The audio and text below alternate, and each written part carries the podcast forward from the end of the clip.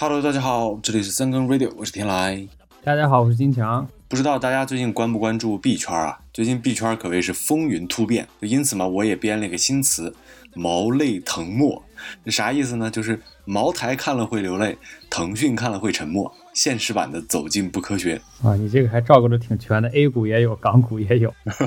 币圈的热点呢，除了比特币之外呢，最近的新热点就是这个狗币。原名叫这个 Doggy 币，七天涨幅超过百分之一千六。听听这个名字 Doggy，你再看这个涨幅百分之一千六，科学的话它能这样吗？所以，嗯，所以这这狗币玩意儿到底是啥？我们今天就聊一期走进不科学，专门说说魔幻的虚拟币。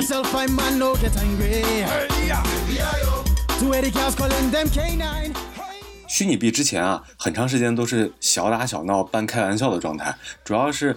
以比特币为代表，因为大家根本搞不懂这些东西为啥是货币，也不知道用来能干啥，所以只要日常买卖里不收比特币，基本没办法把它当做一个一般等价物看。比特币这个产生还是比较神秘的哈，据说是零八年十月三十一号，这个创始人叫中本聪，发表了关于比特币的这个论文。来年是在零九年一月三十一号的时候，创世区块链诞生，也就是说这个第一块。跟比特币相关的这个区块链诞生，其实传统意义上，货币肯定是需要有一个，对吧？央行来发行，然后有什么这个印钞厂去印，就像咱们国家这种情况一样。但是这个比特币呢，就打破了这个传统，跳过央行机构，既没有什么什么哪个国家的央行去去发行这个货币，也没有这个相应的机构去制作，所以这就是形成了它的一个特点之一，就叫去中心化。但是这个去中心化呢，一体两面。其实一方面呢是这个比特币没有国家背书，所以其实大家不好去定价，或者说不好去把它当做一种呃法币去对待。但是另外一方面呢，因为没有央行发行，其实也就没有央行的监管，这个就是它有好有坏吧。其实，在当时来看嘛，它这个理念挺超前的，然后它这两方面其实也比较合理。就是说没有价值，自然也不需要花成本去监管嘛。然后比特币诞生其实是一个比较超前的这种理念的这个产物，就区块链的这个理念。而且中本聪这个人，他本身这个人到现在目前都没有人知道他到底是谁，他长什么样啊，他他有什么样的经历啊什么的都不知道。就是这样一个玄之又玄的东西，就是让很多人摸不着头脑的东西，反而是。火遍了全世界。是中本聪呢，这个人就啊非常神秘了。他既不知道他是谁，但是只知道他是这个比特币的创始人，而且他手里据说是有最大储量的比特币。因为不知道他具体是谁，所以这个整个比特币就比较神秘。但是呢，啊这个币不只是挂钩真金白银才有真的价值，因为这个金本位体系其实是一种非常非常原始的这个。货币定价方式，这个布雷顿森林体系之后呢，其实大家都不按什么金银去去匹配货币价值了。所以现在比较流行的这种方法就是这个流通性来去代表价值。比特币最开始出现的时候，其实它被很多的这个网站作为打赏的一些代币，比如说刷个火箭呀，给老铁点个六六六呀，就可以用比特币啊。这样其实它在互联网环境下还是有一定的流通性啊。从此呢，这个比特币呢就从呃，完全不知道该干什么，开始出现了一些价值，开始进入了这个有价值但是无监管的一个时。嗯，感觉无监管相比相比于这个能打赏，可能价值更高，因为我。印象中就是有这种报道，就说有那种程序员自己有几个比特币，然后他早年间他就用这几个币比特币去买了，比如说点了个披萨呀什么的。原始的时候这个价价值其实比较低的，但这个无监管就不一样了，就是尤其在一些灰黑色的领域啊，一是它无监管，所以说更使用起来更自由，然后国家或者是这些机构是没有办法追踪它的来源或者是去向的，就是。可能说它没有监管也不是特别准确，而是纯粹的无法控制。就是它去中心化的这个特点，就也意味着它是打不死、锤不烂、关不掉。然后，除非你全世界都断网。对对对，所以呢，就是这个时候呢，一些这个黑灰产业就盯上了它这个无监管的特性了，啊，开始用它做一些这种非法的勾当、非法的交易、非法的买卖了。比如说，就是这个丝绸之路啊，是一个。啊，暗网里经常提的网站啊，后面的 后面的部分就不展开了，咱咱也不知道，咱也不敢说，对吧？总之这个时候呢，就是比特币的价值，或者是其他一些这个虚拟币的价值呢，就是从无到有，从有到多。是是是，就在同时，差不多这个时期，就有人看不下去了，觉得说，怎么回事啊？怎么有这么一个东西，它就这么一串代码，它就开始能，对吧？进行你像什么简单的打赏也好，或者是。有一些买卖，买披萨也好，或者在这个这个网上买一些这种非法的物资也好，对吧？自己的还能发明钱了，所以当时有一个人就说，其他人能发明，我也要发明。我不光要发明，我还要我还要恶心一下这个比特币。这个背景下呢，这个狗币就诞生了。二零一三年的时候，狗币诞生了。它二零一三年诞生，最开始叫多吉币嘛，就是那个 Doggy，然后标志就是那个梗图柴犬。啊，就是你从它标志，就是怎么看怎么不正经，而且它的这个诞生，对，就是玩儿，而且它诞生确实也也不是一个正经的东西，就本身就是因为创始人这个他这个人叫马库斯，是为了讽刺比特币这类虚拟货币，他觉得这些东西就是谁都可以弄，然后也就是没有价值的东西，所以他就花了三个小时。改了一下代码，改了一下图，改了做了一个特别山寨的网站，然后就山寨出来了这样一个叫狗币的这样一个东西。然后他当时为了减少，就是像类似于其他这种虚虚拟货币，就是有小部分人可能会操纵币值的这种情况，他就把狗币的发行量设置的非常的大，足足有一千亿。你想，比特币的发行量也就是两千一百万。而且比特币有一个特点是越挖越少，随着时间往后涨，它这个东西会越来越少，越来越难。所以说，比特币这种，它如果最后它的价值归零，它也不会是因为它自己本身的通胀。像那狗币这个呢，它发行量非常大，所以说导致它交易的那个币值一开始很低很低，最开始就是零点零零零零零几美元等于一个狗币啊。然后除了除了这个创始人之外呢？当时没有任何人觉得狗币是个玩笑，就只有他自己觉得我是在在在讽刺比特币，其他人都觉得这东西有投机的潜质。啊，这就要说一下这个网友素质了。你跟他好好说一事儿吧，他就觉得你跟他开玩笑；你跟他开玩笑吧，他就特认真。对，所以说大家都不觉得这是个玩笑的情况下呢，就他一发行就开始了，就是币值就开始上涨，然后就一一路就往上走。啊，是这个。现在市面上呢，除了刚才说的这个狗币 Doggy 啊，类似的币呢，基本能凑出来大半个动物园了。比如说有什么猩猩币呀，有什么狮子币呀，猪啊，这十二生肖反正都有，哈，这乱七八糟的各种都。你说这 对吧？这不开玩笑吗？什么东西都敢往上挂。嗯，其实我也就是之前或多或少的问过一些身边的朋友哈，就关于怎么看这个虚拟币。大部分人其实对虚拟币。根本就不了解不清楚，或者说不知道它是什么。呃，有一些人可能会呃有一一些了解吧，就是知道有这个东西，但是也分不清楚什么是数字货币，什么又是啊这个货币数字化。啊，总体呢就是大家对这个事儿的认知还是比较浅，或者说这个东西跟生活跟咱们周边的这个生活呀离得还是比较远。就是大家对于虚拟币的了解是比较有限的，因为我之前我写过一篇文章，就是关于这个比特币以及区块链的一些最基本的一些知识要点。然后就是这些东西吧，就是我自己在整理资料的时候就发现，其实你想把它读懂。读明白真的是很难的，就是毕竟要了解清楚比特币以及区块链一些相关的这些要点知识，就已经劝退了一大波人了。然后就很少有人能静下心来去把它研究透彻。所以说，在你不透彻的情况下去接触它，呃，很大情况就是会会被带带节奏，被带着走。另外就是炒币，炒虚拟币，就是其实就是投资。呃，说直白点就是投机，那相关这一部分相关知识呢，又阻止了一波人。就是你投资股市啊，投基金呀，亏成那个样子，你炒币就能赢吗？也不一定吧。所以说最后就是这玩意儿怎么看都像投机，它又没有监管，纯野蛮生长。你从这次狗币的这个暴涨就看出来了嘛，涨跌全都是凭马斯克一句话的事儿。啊，首先，比特币这个东西确实是有它的这个门槛儿，一个是技术门槛儿，就是你得了解这个东西是是什么，或者说它怎么运行的。其次呢，它作为一个啊。如果说作为一个投资产品的话，至少还有点得有点投资知识，得知道这什么什么率啊，这些乱七八糟怎么算，或者说这个东西它的投资的逻辑是什么，你才敢去碰这东西。不然的话，啊，基本就属于白送吧，相当于。对。然后你要说的这个马斯克，这个马一龙呢，我觉得 真的在这个事儿上就没起啥好作用，纯粹是个大忽悠。马斯克当时是在推特上发了四个字母，就是 Doggy，D O G E 啊，然后狗币跟着就涨，对吧？咱们看起来就是 Doggy 是四个字母，是一个这个啊单词儿，是一个这种网上的这个啊 means，对吧？但是可能马斯克眼里看到的就是所有的给这个 Doggy 点赞的人都是未来他能收的韭菜，对吧？点赞转发这些人，这都是潜力股，可以收啊。之后呢？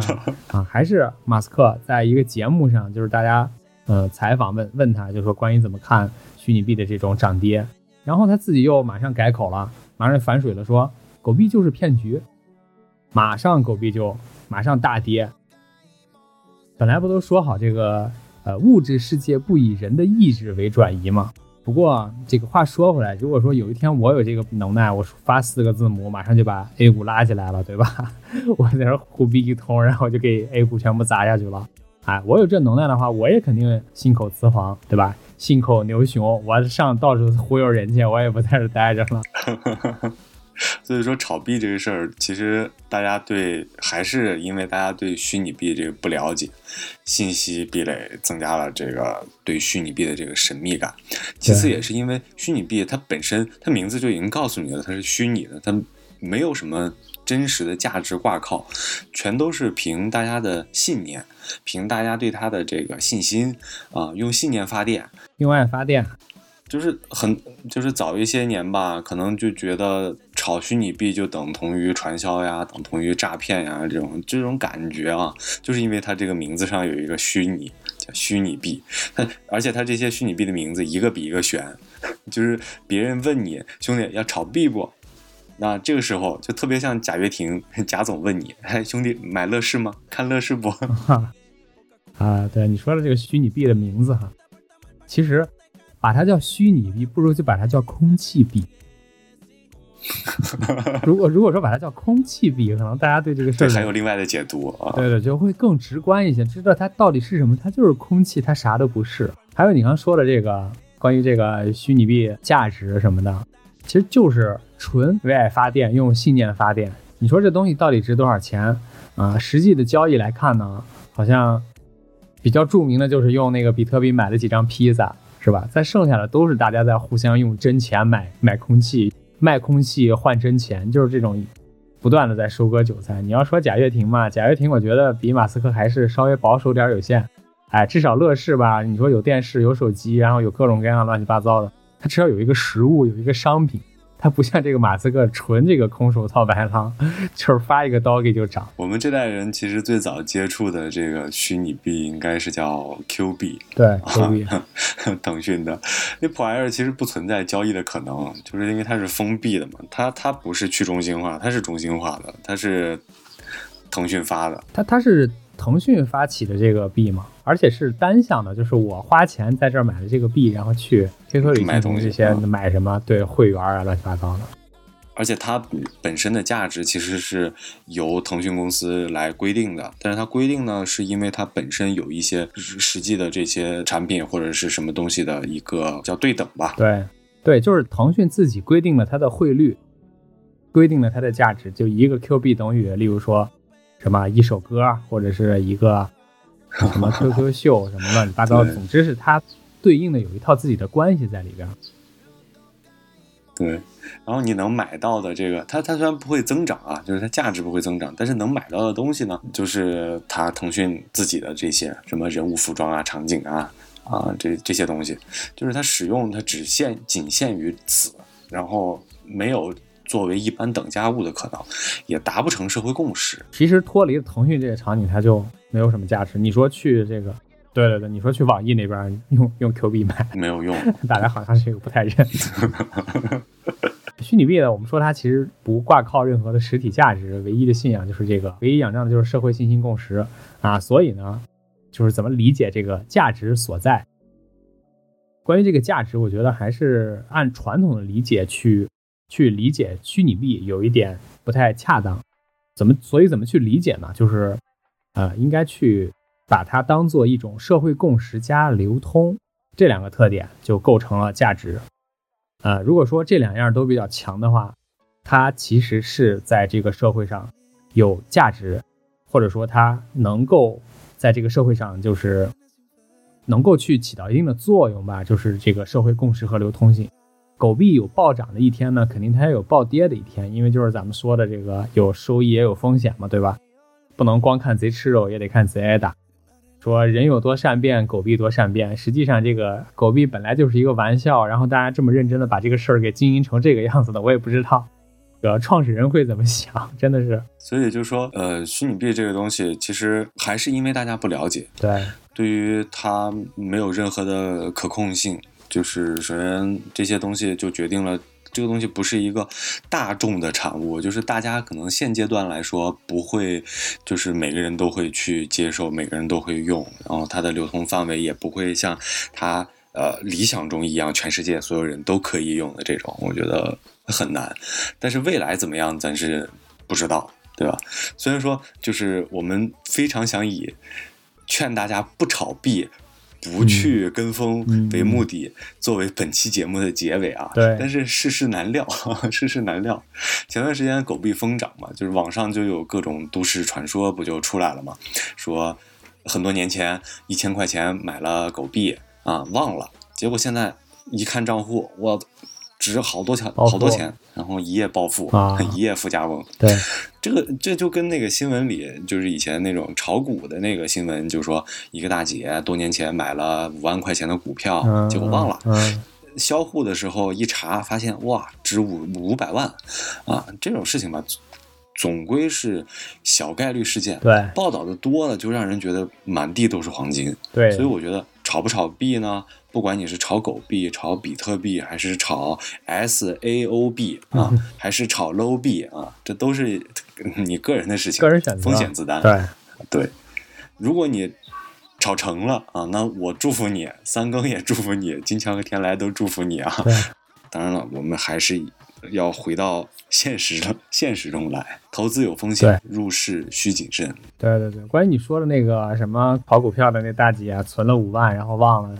这种事儿呢，我也看过好多个，但是他一点都经不起推敲，因为当时那个年代，在五万已经是一笔巨款了，放到现在呢，可能这个比五百万的价值还要高。而且呢，据说这个大姐的选股呢非常稳准狠，从那几十只、二三十只当年市面上的股票选了一只这个涨得最好，那些 ST 的全都避过了。所以说，就这个事儿如果成真，绝对是大姐也是高人。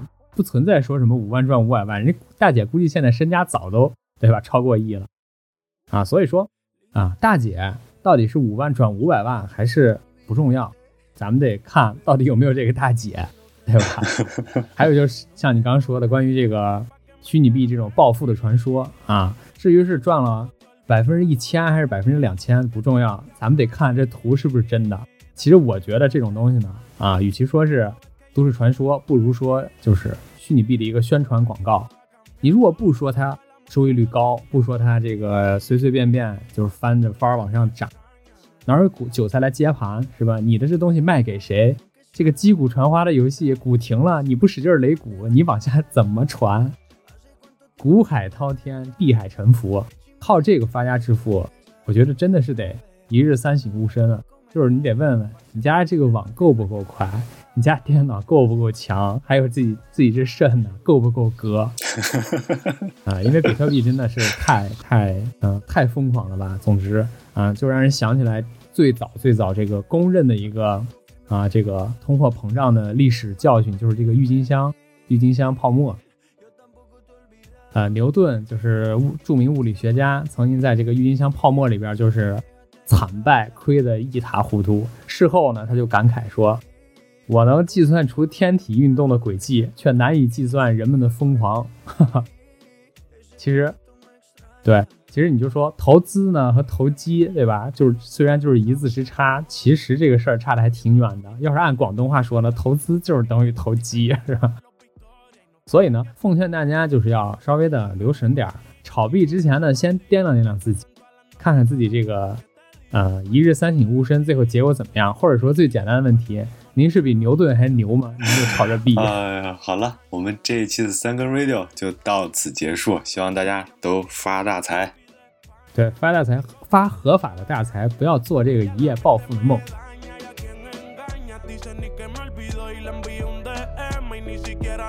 好，三根 radio，我们下期再会，拜拜，拜拜。Yo tampoco te he olvidado de aquella noche que te fuiste a Madrid. Hasta mi vieja te extraña. Y tú no ves que yo me